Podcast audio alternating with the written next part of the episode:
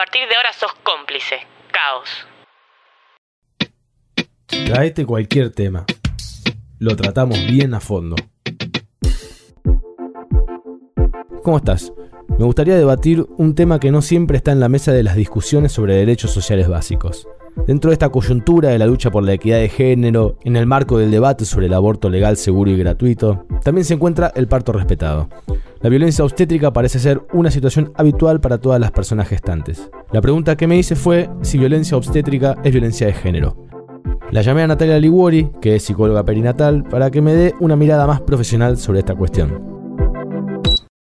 La violencia obstétrica es violencia de género en tanto se ejerce sobre nuestros cuerpos y procesos reproductivos, patologizando y medicalizando excesivamente.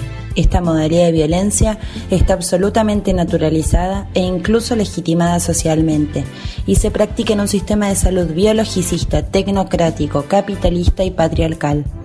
Las mujeres somos infantilizadas y reducidas a objetos de intervención en lugar de ser consideradas sujetos de derecho, siendo habitual que salgamos de las instituciones con daños físicos y heridas emocionales duraderas que afectan nuestra salud y la de nuestras familias. Un día charlando con Andrea, una amiga, sobre todo este tema de la violencia en el parto, me termina contando que cuando ella tuvo a su hija también había sufrido maltrato.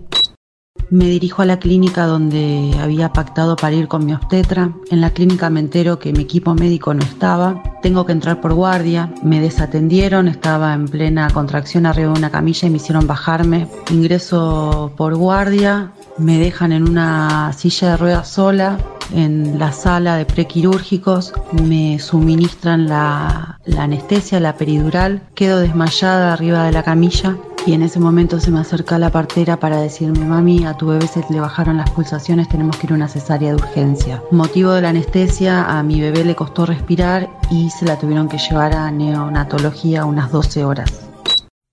Uno tendería a pensar que estas situaciones de violencia tienen lugar en contextos en los que la persona gestante, por diversos motivos, no se encuentra acompañada al momento del parto por alguien de su entorno cercano, como un familiar o un amigo. Pero incluso cuando la persona se encuentra acompañada, el acompañante, confiado en la seguridad que debería brindar la institución, termina siendo testigo pasivo de la violencia obstétrica. Escuchamos a Juan que me contó la difícil situación que tuvo que atravesar su compañera vamos a la clínica, la ponen allá mi, con un goteo para acelerar el trabajo de parto, nada, la ponen en el quirófano, le dan la peridural, que nosotros no la queríamos, le habíamos dicho que no y la pusieron igual ya me estaba ahí, que no dilataba, que no entraba en trabajo el parto, que no se aceleraban las contracciones. Vino la partera a apurarla, a que empiece a empujar. Entonces ella hace una maniobra que se llama la maniobra de Cristel, que es subirse arriba y hacer presión con la rodilla en el vientre para expulsar al bebé. Ya me estaba como que se moría de dolor. Bueno, con todo eso el chabón lo que hace una episiotomía. Y el chabón me dice, bueno, ahora la voy a coser y me termina de coserla y me dice, bueno, quédate tranqui, que te la dejé como una de 15, completamente desagradable eso. Bueno, la cuestión es qué hacer para evitar este tipo de situaciones. Mariela Cachola, también psicóloga, es parte de una agrupación, Impronta Perinatal, que brinda capacitaciones en salud mental perinatal para personas gestantes y profesionales de la salud. Sus consejos resultaron muy valiosos.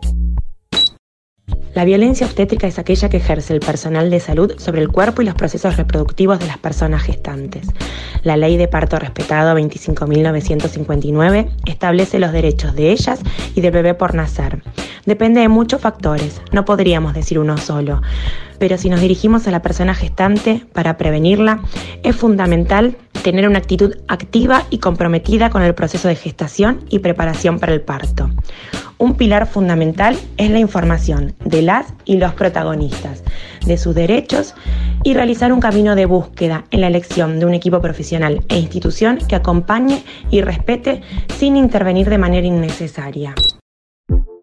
Bueno, definitivamente estamos hablando de violencia de género. Como dice Natalia, las mujeres quedan reducidas a objetos de intervención. Tiene que llegar, tiene que tener a su hija lo antes posible y, e irse y que pase quien siga. Tampoco se respeta si tienen algún tipo de deseo en particular, como le pasó a la compañera de Juan, que no quería pedidural y se la dieron igual, o a Andrea, que le dieron demasiada pedidural y quedó inmovilizada y no pudo tener un parto natural. Y queda cerrado definitivamente con el chiste que hace el médico después de coser a la compañera de Juan, diciéndole te la dejé como una piba de 15. Es muy importante que te informes antes de, parir y que sepas a dónde y con quién ir, así después no terminás con heridas ni psicológicas, ni físicas. Hasta la próxima.